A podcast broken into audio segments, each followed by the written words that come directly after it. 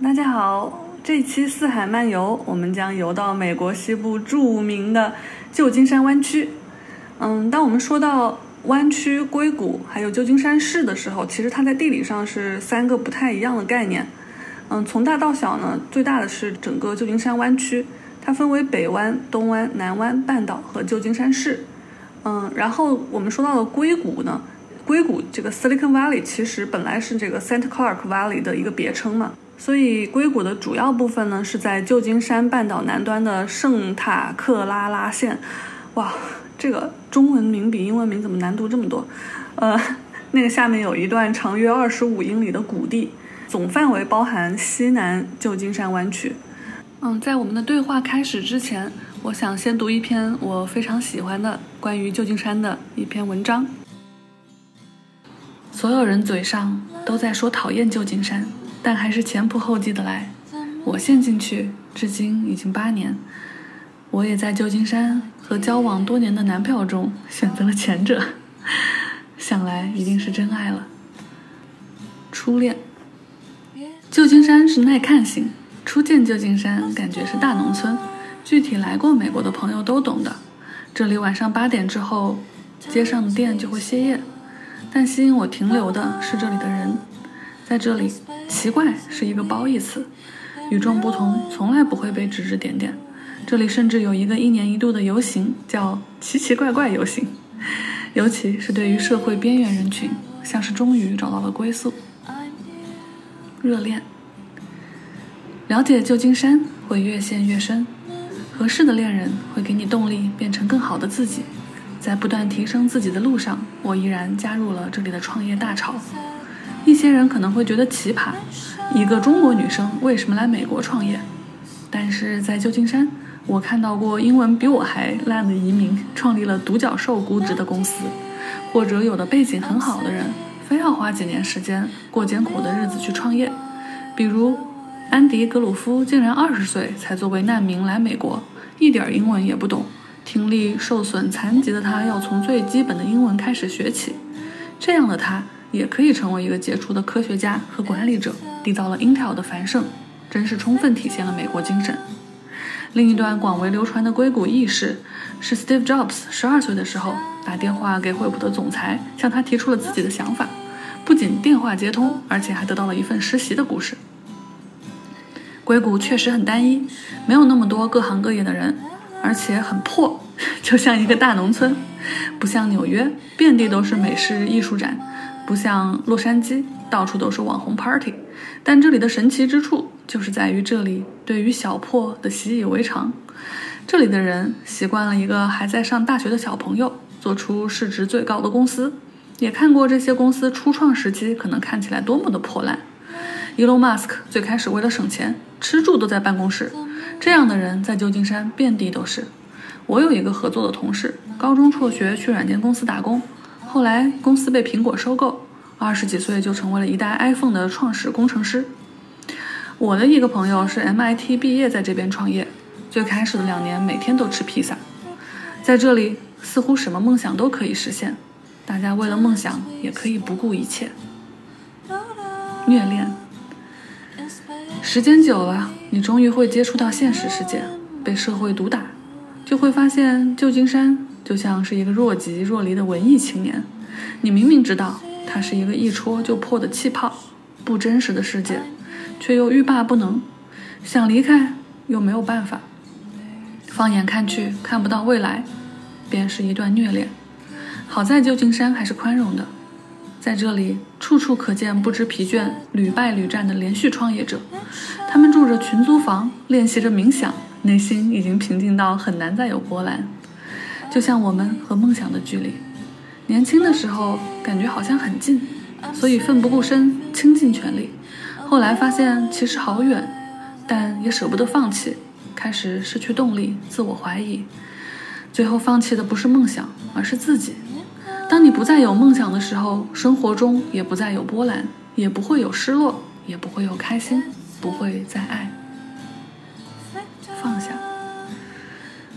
放眼望去。待在旧金山的人，要不然是在热情的初恋，要不然就是在迷茫中的虐恋，最后留下来的却往往是已经放下的。往往当你看破、放下，不再担心失去，才可以配得上真正的拥有。待久了旧金山，会发现生在哪里都已无所谓，因为旧金山早已在我的心中。这里是 Five Lake for Sea，我们邀请生活在世界各地的朋友们，以创作者、设计师、异乡人这三重视角，跨越时区来沟通、分享，并产生碰撞。话题围绕但不限于海外生活、技术和艺术，希望能带给你来自五湖四海的陪伴和故事。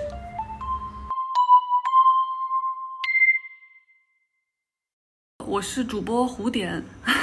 然后这一期是我和我的好朋友小儿在新加坡的滨海湾花园线下录制的。嗯，当天有一些小风吹着，小鸟叫着，所以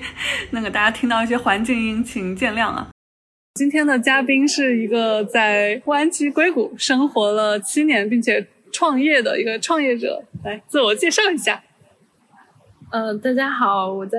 呃旧金山住了很久。然后当时也是探索了很多的城市之后，选择在这里定居，然后一住就住了七八年。嗯，所以但是你现在最近的这一年是在做数字游民，是在国内的。对对对对，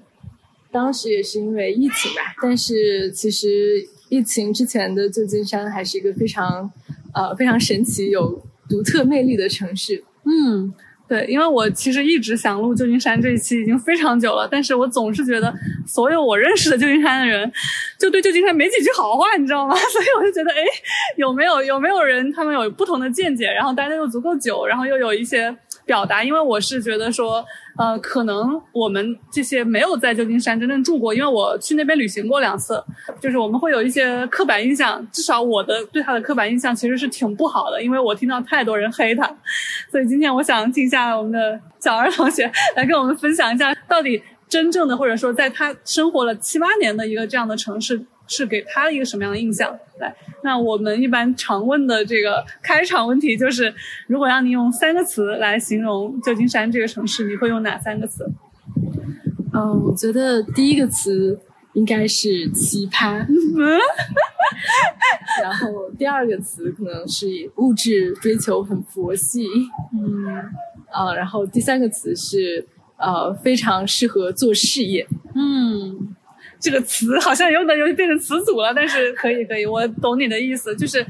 听起来就是一群那个可能穿着人字拖和呼公司呼底衬衫的衣服，不追求这个物质生活的人，然后在每天在车库里捣鼓自己的精神世界，呃，并且很奇葩。来来来，我们可以展开从奇葩讲起。对，从奇葩为什么奇葩，就来深入讲解一下为什么它很奇葩。嗯，呃，我觉得在旧金山，它其实一个很有特点的一个事情，就在这里你会觉得大家不会去 judge。你的想法就是你不用去在意别人的感受，就可以去发挥自己的个性。这也是为什么像旧金山是一个非常适合 LGBTQ 这些呃同学们他们在这边居住和生活的地方。嗯，甚至你还可以看到他们经常会有那种。游行，然后就是裸奔，裸裸裸奔。对对，这个应该在其他城市很难看到。对，就会看到很多的时候的游行，然后就会突然就会有很多人在裸奔，男的女的，啊，可能都有吧，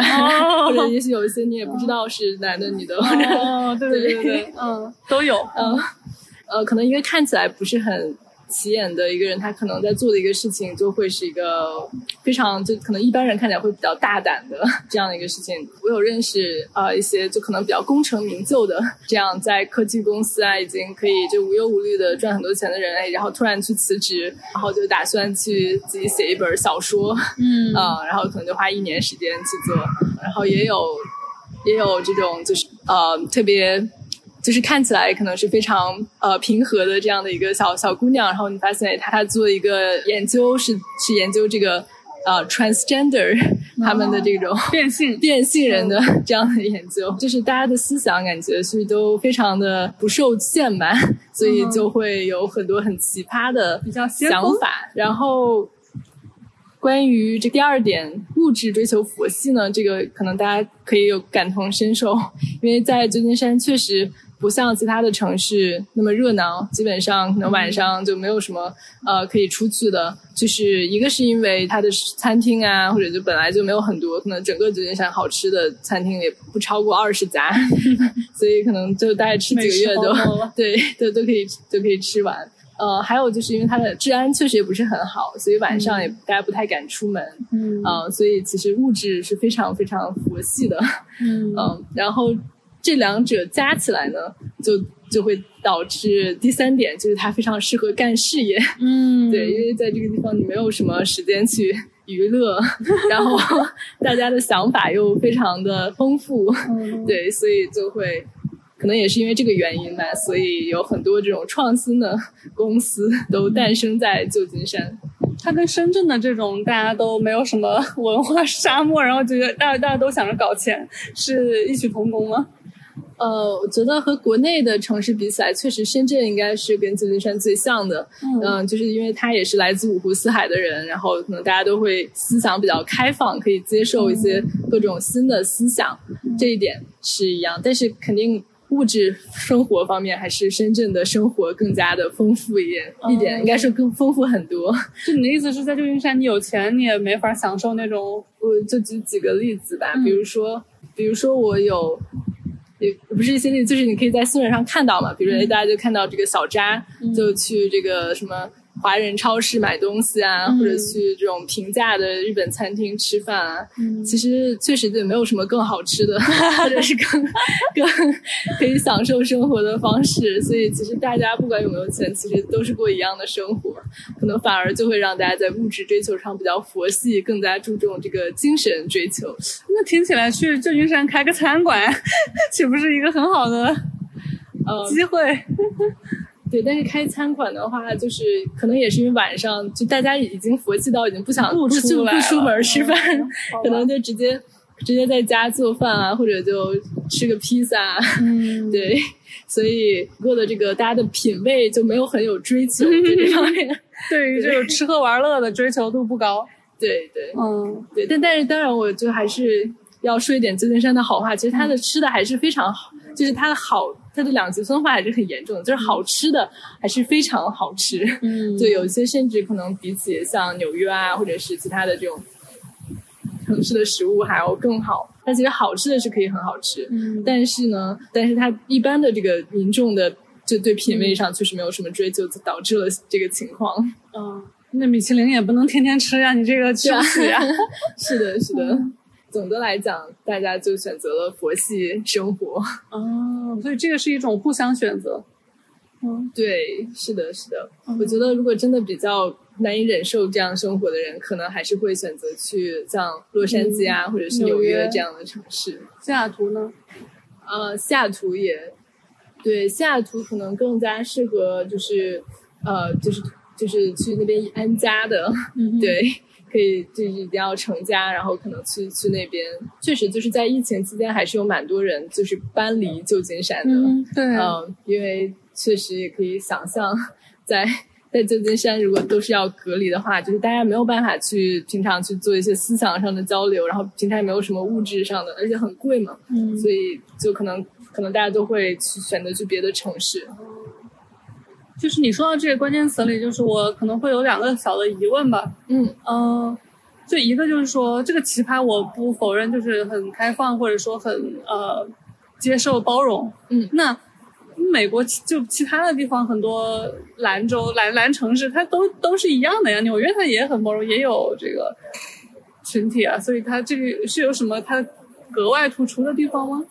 我觉得可能不太一样的点是。当然，我我可能对美纽约没有那么了解啊，但是我觉得纽约它的包容是一些，比如说对于比较社会相对底层一点的人，他的一种包容。嗯，然后，但是他就是社会稍微上层点，他还是有个阶级分化在的。可能他上层的一些人，他的追求或者还是还是一些我们平常世俗比较看重的，包括一些可能外在的啊，或者是金钱上的 这样的追求。嗯，但是像旧金山，它的包容就。是可能很多人就不管他有钱没钱，他都会去追求一些可能精神上会让大家觉得比较奇葩的事情。哦，对，就像我说的，呃，刚才那个例子，就比如说他可能很多人突然去辞职，然后去去去写小说，然后我还看到一些，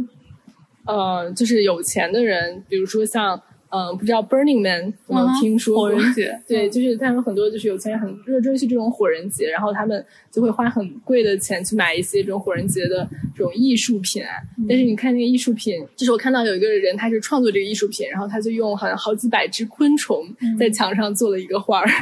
然后这样的话就也会有很多人可以欣赏他的这种奇葩的这种表达吧，艺术表达，而且可能会愿意付很高的价格。嗯，我听起来是就是有钱没地花，所以可能 可能就还是回归到对，因为这个大家就是比较注重精神追求，然后可能就不管有钱没钱嘛，大家可能都是追求的是类似的事情，而且就不会榨着别人。我的印象，很多人吐槽三番的一个问题就是它太过单一，就是比如说在纽约你会有认识到。有有有演员，有做金融的，有做会计的，有做 marketing 的，有做产品的。好，但是你在旧金山呢，你就发现就是有做互联网产品的，有做互联网金融的，有做互联网销售的，所以就是它还是很限制在这个 bubble 里面，就是比较单一，是不是这样子？对，这个情况也确实有的。对，这个也是因为物质条件的限制。因为在旧金山，虽然之前也有一些 artist 啊，或者是其他，但是他们真的很难在这个城市生存下去。房租太贵吗？对，因为这些科技行业的工资太高了，所以就导致物价非常高。这也是一个就是客观的原因嘛。对，这一点确实，我觉得还是纽约啊这样比较多元化的城市比较比较好的一点。嗯，但是我其实也有认识朋友，他们就可能之前是搬到纽约，后来就实在忍受不了，又回到回到旧金山。嗯，然后他们可能一般还是比较注重，确实是比较程序员啊，或者是对这个技术方面觉得自己会就更追求的这样的人更多一点。嗯，就还是要搞事业，还是要去硅谷搞这种感觉吗？对对，应该是这这种感觉。嗯。最后我听说的是，就是硅谷的，因为可能搞技术人比较多，然后这个程序员群体可能又是男生比较多，所以它有一定的性别不平衡性，男多女少，是真的吗？我觉得这是一个客观也有客观原因决定的问题，就像是可能纽约是女多男少，嗯，对对，然后旧金山就是呃相反的状态，嗯，对。也确实是，但是其实旧金山比起像硅谷的其他地方，已经是女生比较多的，因为它毕竟是一个城市，然后，然后就各种生活比较方便啊，然后对我觉得就相对来讲，可能一个是因为科技行业的原因吧，还有一个也是因为就是很多女生她确实会比较喜欢生活在一个更，就是对生活品质比较有追求，可能她就会去别的城市，嗯，应该会少挺多的，就是差距会比较大，啊。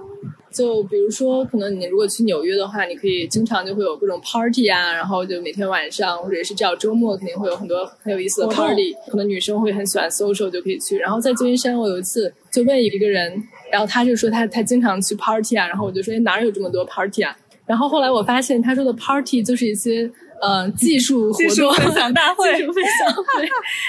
对，然后他们每次都是跟一群其他的什么投资人或者或者男生一块儿去这种 party，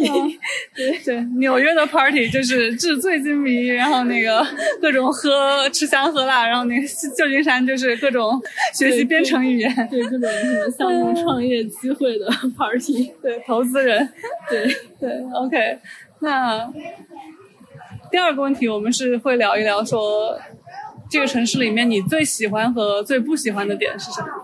我觉得最喜欢的一点，其实也是我刚才说的，就是人的思想精神的一种自由，就是在这边你不用担心别人会怎么样去去，就不用在意别人。他们的对他们的想法，因为其实周围，因为主要也是周围的其他人的衬托下，就 他们做的事情都太奇葩了，所以你不会比他们更奇葩。对，这个是我觉得是最喜欢的一点吧，身材。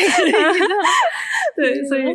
所以你觉得最喜欢的地方是他的包容性和就是可以做奇葩的事儿，因为你跟那些其他的奇葩比就不算什么了。对对，是是这样。其实主要也是还是说人吧，嗯，因为我。就是选择一个城市，我还是很看重它的这个城市的人的他们的想法。嗯，对我是觉得，就是旧金山应该是几个城市中，就是觉得大家的想法是最最纯粹的。嗯，对，嗯，就是也不会说有一些可能根据大家的就是地位啊，然后你可能会会受到一些就是会别人会对你有不同的看法。就是我在旧金山还是会遇到很多呃那种非常有成就的人，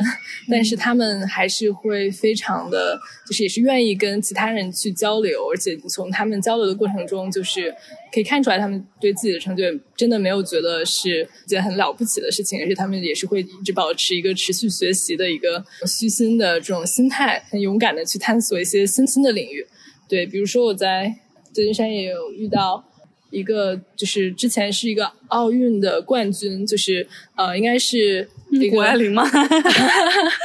退退役之后，就是过来，就是从零开始去想要进入科技圈，然后去从零开始，包括去找工作啊，去实习，然后去学习，向向向大家去请教，去学习这个方面。反正就是非常的踏实，非常务实。嗯，对。然后这边也有很多，比如说大佬啊，然后可能就非常已经非常有影响力了。然后会跟你说话的时候，你可以看到不会说像可能国内有很多大佬，也许就比较什么爹味儿，会说。但是在在在美国这样的情况就非常少，一般就是越越是大佬会就是越平易近人，就是平和。嗯，那最不喜欢的点呢？嗯，最不喜欢的点就是这个物质生活确实比较 匮乏，对对，就基本上就不不需要去去奢奢求很多，比如说吃的，在吃的上面啊，或者是一些生活的这种娱乐活动方面，不要抱太多的这个期望。嗯，就是它是一个与交涉隐逸无缘的地方，因为它就没有这个条件，应该说是安就潜心做事业的是地方。对，OK。但是会很卷吗？如果这样的话，就大家因为都没有什么别的事儿干，就都自愿加班，然后导致大家都工作时长超时。嗯，是一个好问题。呃，其实其实也没有那么卷，因为大家就是我刚才说，可能大家是比较有精神追求，但这个精神追求它可能是追求不同的事情，它不一定是都在一个方向去卷。比如说，就是所以就大家的追求，并不是说要升职加薪啊，一般其实很少是这方面的就是追求。可能有的人他，比如说我也有，呃，认识一个人，他就他是做一个 AI 研究，他本来是可以去去拿非常高的薪水，但是他就是也是辞职，他又不去工作了，而是去呃自己做一个类似于公益组织，就交易，就是很多工程师就是怎么开始去做 AI 的这个事情，嗯，嗯，然后包括自己也去业余做一些这种研究科研。嗯，但是也都是没有什么回报的。对，其实所以它并不是说要往一个方向卷，而是就大家都各自有各，就是有自己的这个追求。啊，你觉得他们不是这种卷的前提，就是说一种没有良不非良性的、没有结果的一种恶性竞争吗？他们的不是卷，而是说他们是因为有自己的理想或者目标、梦想，然后他们，你刚刚说他很纯粹，就是在我看来蛮颠覆，因为我以前一直以为就是很多人是。抱着一夜暴富，或者说抱抱着这种就是下一个 扎克伯格的这种，就是抱着这这种就功利的想法去弯曲的，因为那边毕竟是整个美国的薪水高地嘛。啊，嗯，对，有一些人嘛，就这个可能有有的时候是那种什么资本画画饼，给大家去画饼。嗯，其实我觉得。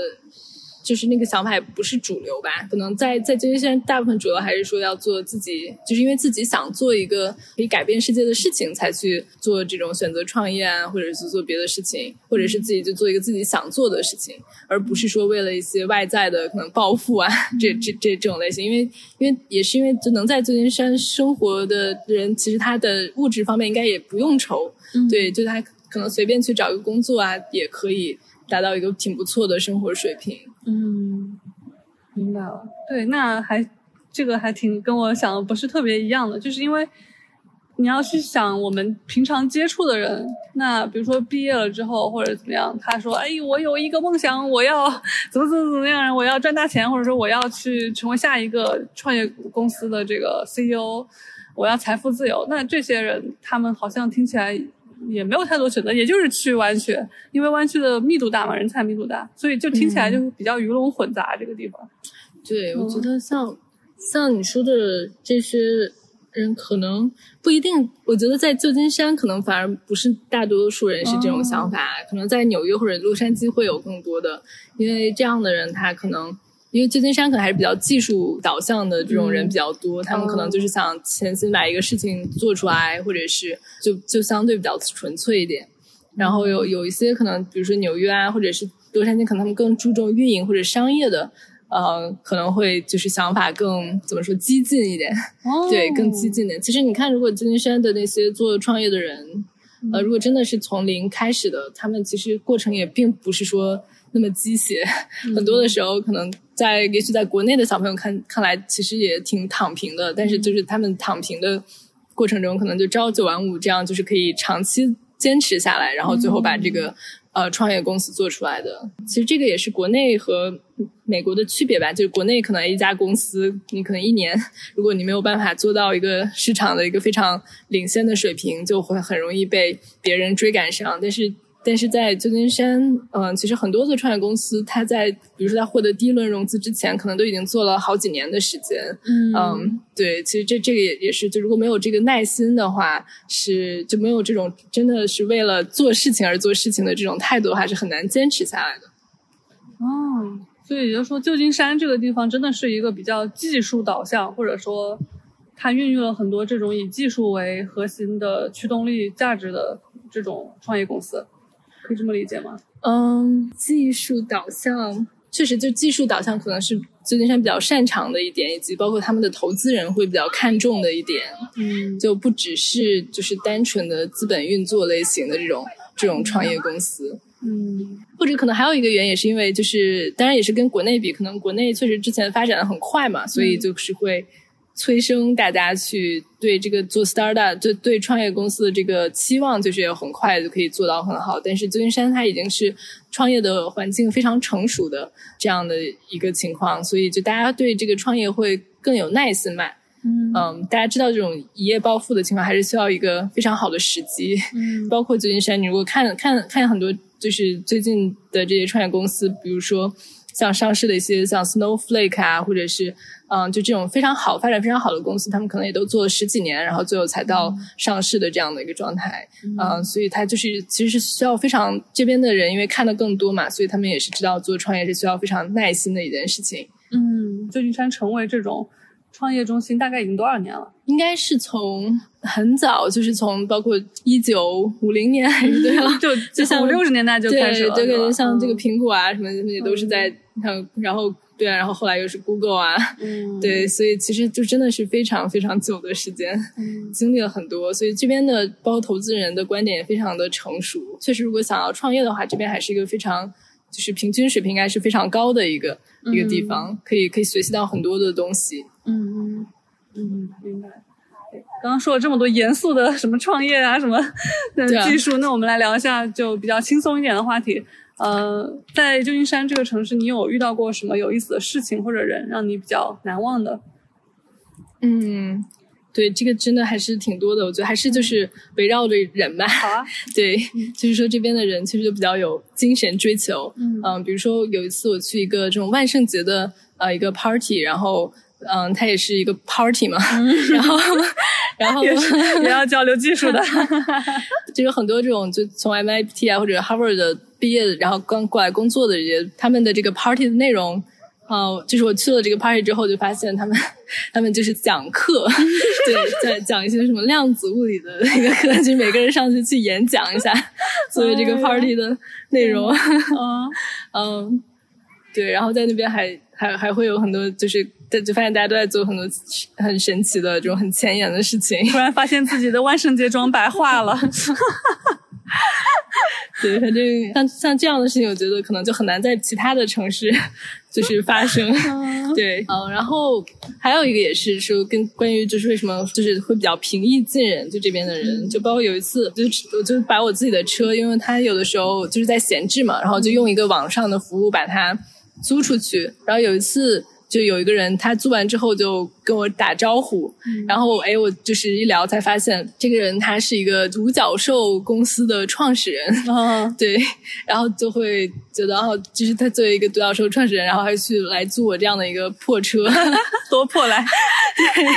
对对，反正还是对，就是就是可能可能如果一般来讲的话，就就觉得这种事情很少发生嘛，对，但是就可能一方面也是说明了，呃，旧金山这边这个创始人的数量密度很很高，说不定人家 家里八 八辆那个豪车，他只是租你的来试用一下那个产品。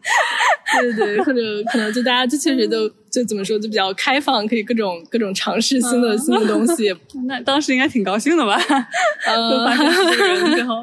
没有没有，对，反反正就还就就还是挺意外的吧？对，就是觉得。哎，就经常好像是在一个很普通的一个场景下，就发现就遇到一个就是在创业啊，或者是就或者很有成就的这样人，而且他们就往往打扮的就非常不起眼。嗯，其实也是一个挺好的，让人静下心来，然后呃比较踏实做事情的这样的一个氛围。嗯，我记得我在那边打车也是遇到的司机都是各个各种神奇的人都有。是昨天还听我朋友说他在那个旧金山打车的时候，那个车说司机是个女的一个老阿姨吧，然后他就说你看我后面那个卫星，然后是我什么什么，我要把这个卫星弄到哪里去，然后他就说我以前是 NASA 的工程师，很，然后现在退休了，然后就自己捣鼓卫星玩，然后没事儿干就来开开车，开开 Uber。对，然后我之前也遇到过一个，就是他开着开着就开始跟我讲他的创业。项目最后还给我个名片，说你来试用一下我们产品。对，然后还有那种打车的时候就开始聊，说哎，我之前是什么什么什么大学什么博士毕业，然后我现在转码还来得及吗？就是他们都特别会跟你聊天，就不像就其他。当然，我觉得整个美国的 Uber 司机就都比较喜欢跟你聊天啊，但是又以就是弯曲的为为胜，就是反正就是像我每次打都会碰到比较有意思的聊聊天。哦，嗯，对。所以就是确实大家都比较有精神的追求，就比较也也比较喜欢跟人交流吧。可能在这个地方，因为觉得每每个人都比较开放，就来这儿的都是这种人，对，比较奇葩的，可能是。嗯，再讲一个，还有吗？还有什么印象深刻的事？呃，意外的，或者或者让你觉得比较惊讶的？嗯，惊讶的事情啊，那确实就是很多很多都比较惊讶。我觉得。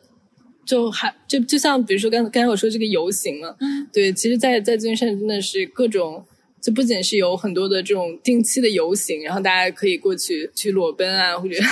释放一下自己的 奇葩的灵魂。我可能就是去对我去围观一下，对对。然后后来我才知道，就是他们不仅是在这个游行，还有很多就是可能每周都会有这种类型的活动，然后就会有很多人去。而且你就发现，去这种游行可能去释放灵魂，或者是怎么说呢，解放自我，可能最多的往往是一些，甚至是一些中老年人比较多。对，就是就是不仅是年轻人这种比较。奇葩，然后真的是很多中老年人也非常勇敢，然后就是很很很奇葩，嗯，所以真的就是一个非常非常包容的一个一个表现。明白了，就是想看想看裸奔就去旧金山，给大家一个指南。对这个我还真没见过。我之前去那边旅游的时候，就是旅行嘛，走一走，嗯，就感觉随便进一家咖啡馆，大家谈的都是几十万的、几十亿的生意，对吧？就是大家都在创业，然后看你所有很多人的电脑都是那种黑色，上面浮着彩色的代码，就是会有一种，就是这儿就应该是这样的这种感觉。不如说说一说你自己是怎么踏上这个创业的旅程，以及你自己在旧金山创业的。觉得我可能也。就是可能没有那么有趣，对，其实确实就是创业，其实像刚才你说的也是很对的，就是创业它还是一个相对来讲，尤其是外人看来会非常无聊的一个 过程，因为很多的时候可能都是要就是去坐冷板凳，然后要去忍受极其恶劣的环境，就可能很多人也许觉得创业就是融一大笔钱，然后大家就。非常 过上纸醉金迷的生活，然后 但但实际上很多情况下不是这样的，可能往往就是生活的很艰苦啊。包括我认识很多可能创业的人，他们就住在一个什么群租房啊，就是在在那边有叫 Hacker House，就是有很多可能过来创业的人来，然后大家合租一个房子。而且很多创业人可能就还是要兼职去打工啊，因为其实很最开始，因为我说的就是在美国这边可能很难去拿到第一笔融资，所以他们还要最开始要去贴补，就是用各种其他的方式去维持这个生计，所以还是比较艰苦的。但是就是有有失就有得嘛，嗯，就是像像我之前我周围有人，他们其实之前有很多的机会，然后比如说。有认识一个人，他是说当时 Stripe 就是那个支付平台的这个创始人，曾经呃邀请他过去去创业，但是他觉得也不是过去创业，就是作为他们这这种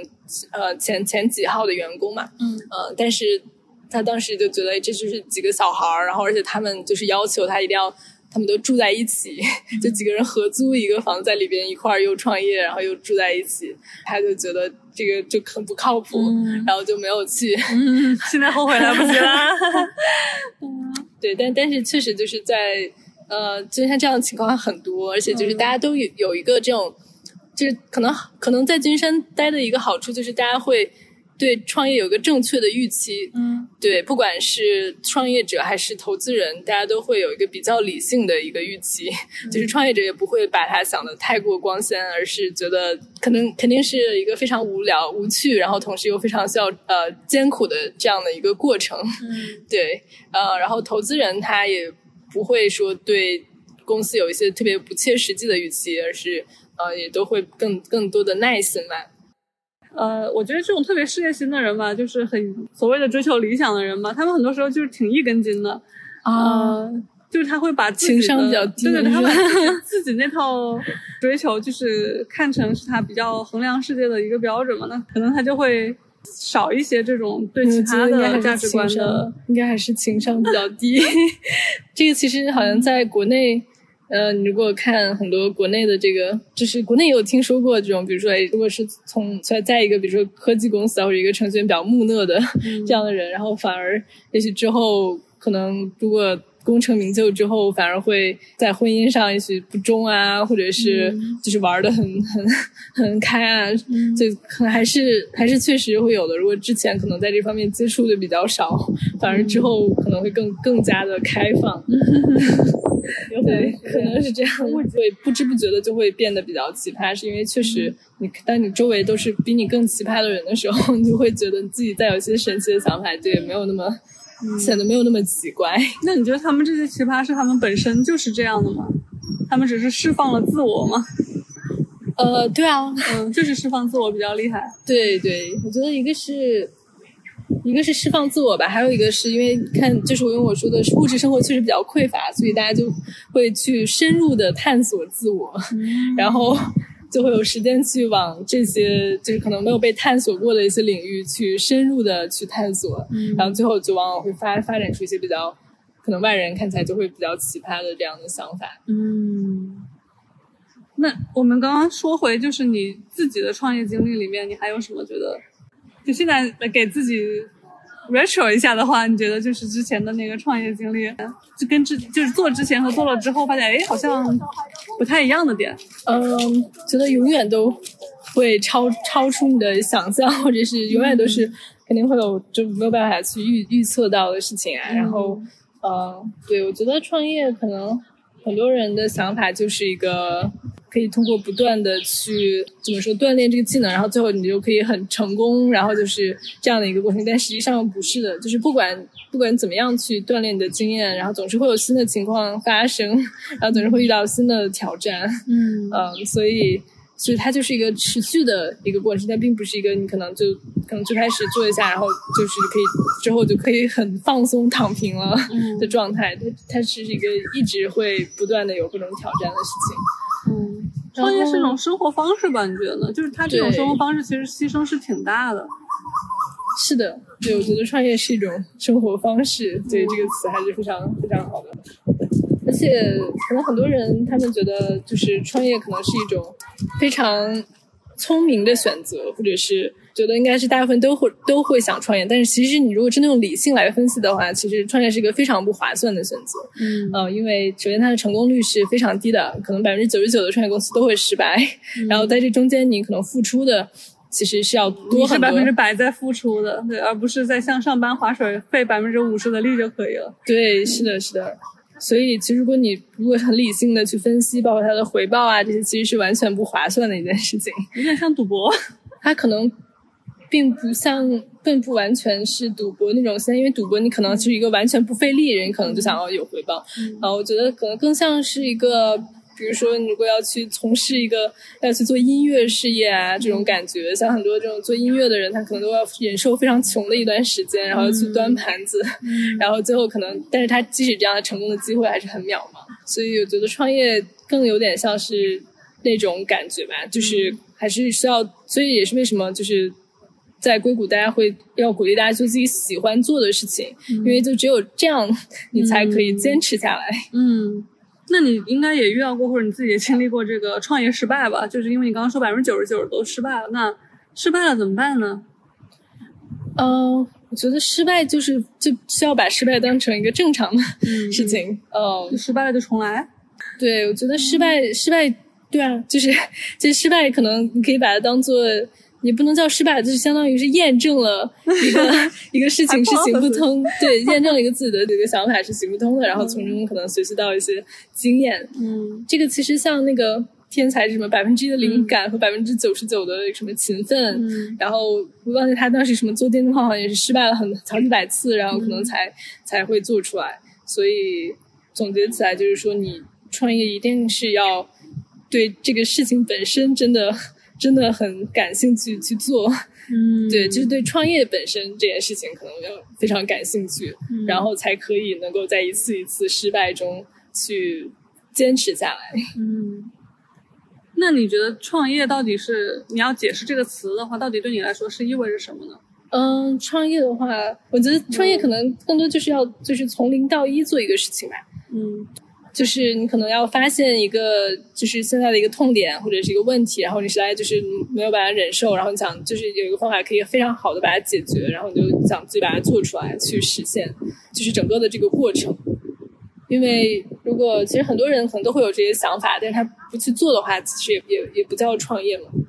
具体的话，创业的话可能还是有一种就是那种想做就从零到一把这个事情做做出来一个事情，或者创造一个事情这样的一个呃。这样的一个过程，嗯，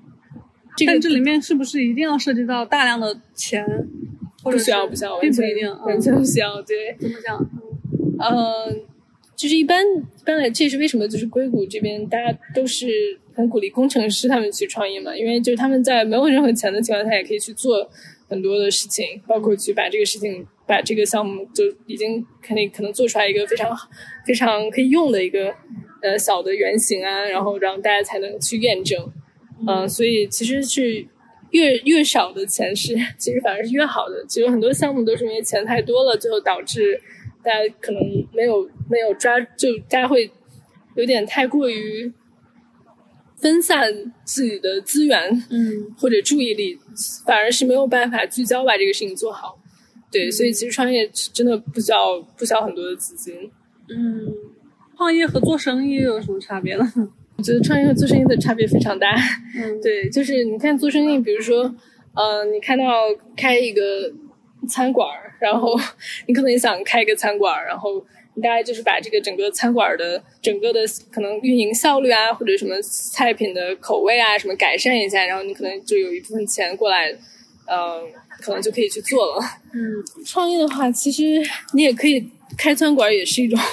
也是一种创业，但是就是大家心态不太一样吧。就是可能可能就是，如果是开餐馆的话，大家主要主要还是说把它作为一个生意在做。然后创业，大家可能可能的一个追求还是说可以做一个非常可以改变世界的事情。嗯。然后这个过程呢，就是因为这这样的一个出发点的不同，就会影响中间做的很多的决策。就比如说，如果是一个要创业的人，他可能要去做一个餐饮业的一个。这样创业项目，他可能就不会说只是去开一家餐馆他可能会去做的事情就是想怎么样，可能通过科技的方式呢，哎，能够把这个餐馆整个的这个行业可能就有一个颠覆性的一个改变。嗯，呃，对，比如说他就发现，呃，哎，这个可能这个餐馆的菜品它是怎么样可以去控制这个质量，嗯，然后他可能就可以通过啊，比如说。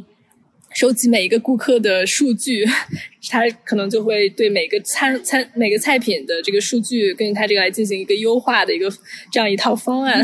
然后，也许针对每个地区，甚至都可以对一些口味进行一个微调。嗯，对，然后他可能就会通过这个技术的方式做一个更体系化的一个系统。嗯，啊，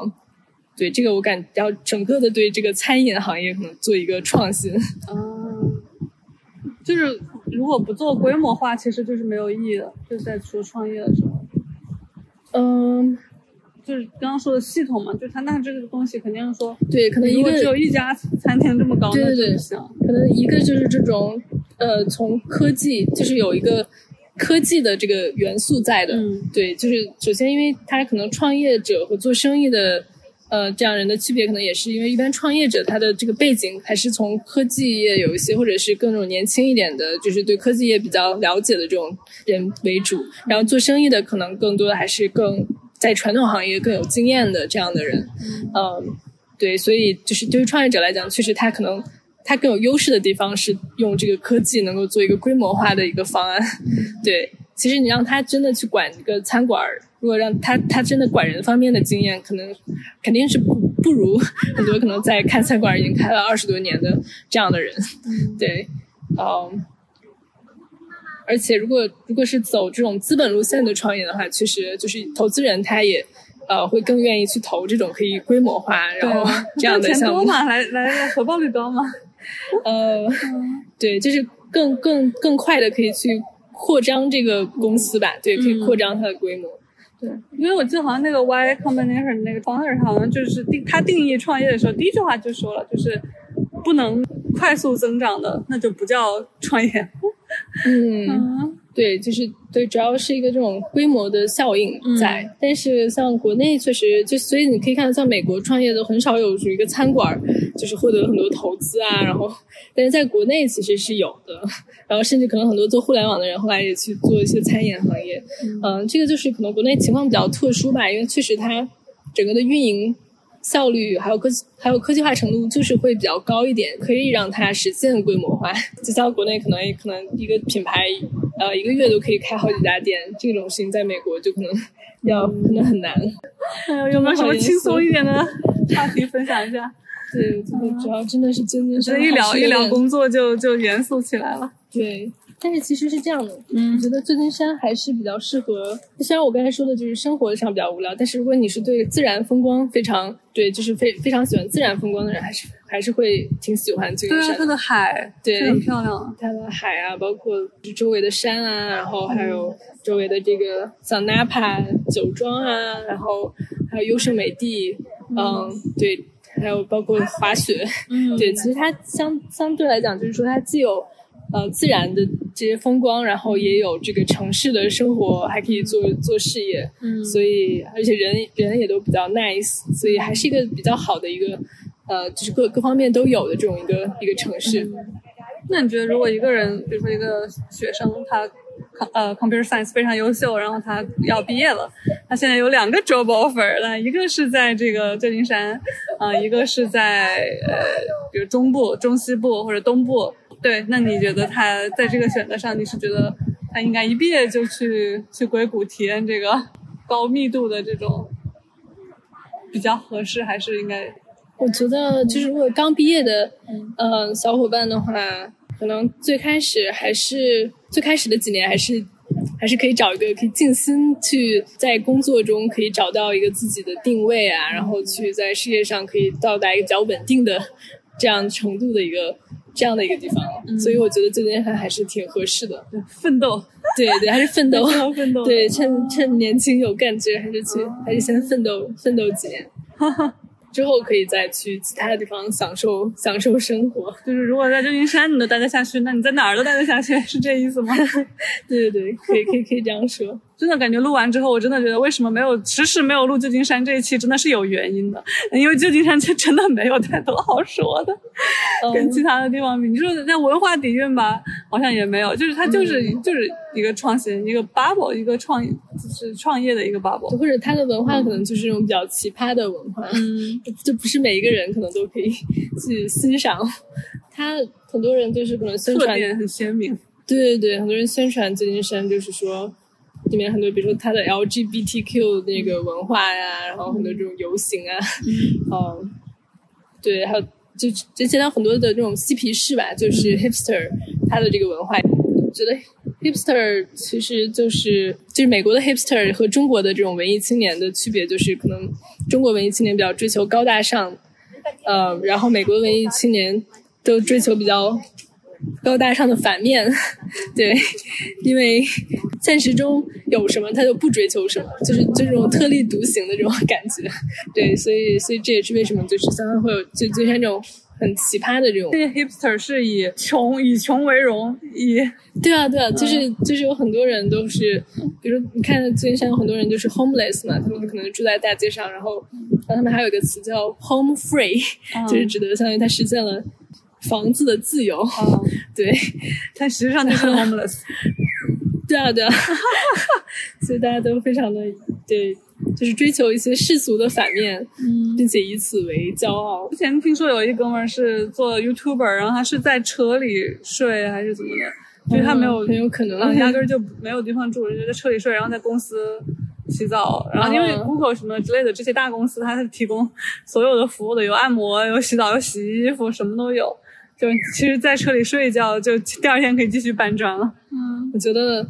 这个夸张的这种，对，这可能也一方面也体现了大家对物质上确实没有什么追求，就是可以看到很多奇葩的事情，然后就会就会觉得可以也算是一种就是创新思维的 一个培养吧。嗯，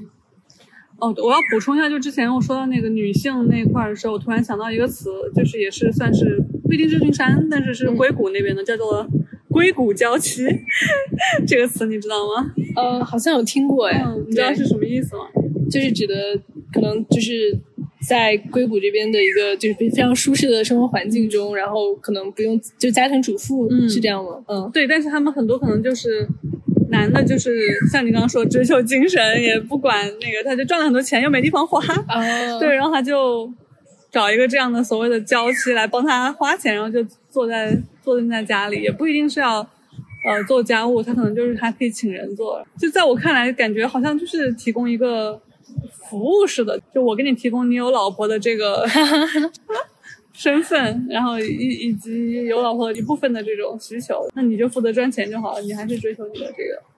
对，但是他们之间就是有没有什么所谓的这种爱情的，这个不知道。嗯，就是所以，所以在我看来，这是一个非常糟糕的一个词。如果这个词。被用的很广泛啊，就是这种现象很很普遍的话，其实是一件蛮悲哀的事情，我觉得。嗯嗯，就这可能也是跟刚才你说，就是硅谷可能男女比例不太均衡的一个产物。嗯嗯，然后就是可能也是工作机会，也许就是针对女性也没有很多，那但是这边的男生他确实他也需要这个方面的一些 帮助，可能就会有一些，就可能就倾向于找这种类型的女生。嗯。但是，但是我觉得这个也是一个环境下的产物吧。可能之后，因为现在这个互联网的行业不是也在各种裁员嘛，好像可能也不一定之后也会一直这么安稳。所以，如果只是看看到现在的这个这个情况而选择去做去去做这样的一个，所以，所以我们就不能只是看到现在的这个情况。对你真正的要要维持的。长久的感情肯定还是要从最基本的这个，就是包括感情上啊，或者个人兴趣上，就是生活上可以可以合得来，三观上可以合得来，这样这样的方式才可以。嗯，其实更多的人还是，尤其在旧金山嘛，大家还是比较追追求，因为大家比较追求精神世界嘛。嗯，所以包括不管是去真的去交往啊，还是结婚啊，肯定还是要以这种精神世界为主。嗯，对。然后这可能也是为什么这些男生他们找不到女朋友的原因，是因为如果他们自己的精神世界比较匮乏的话，其实，在旧金山是很难找到女朋友的，因为本来就是男多女少。对，然后女生呢，其实包括我周围有那些就比较有钱啊，什么开着那种豪车啊，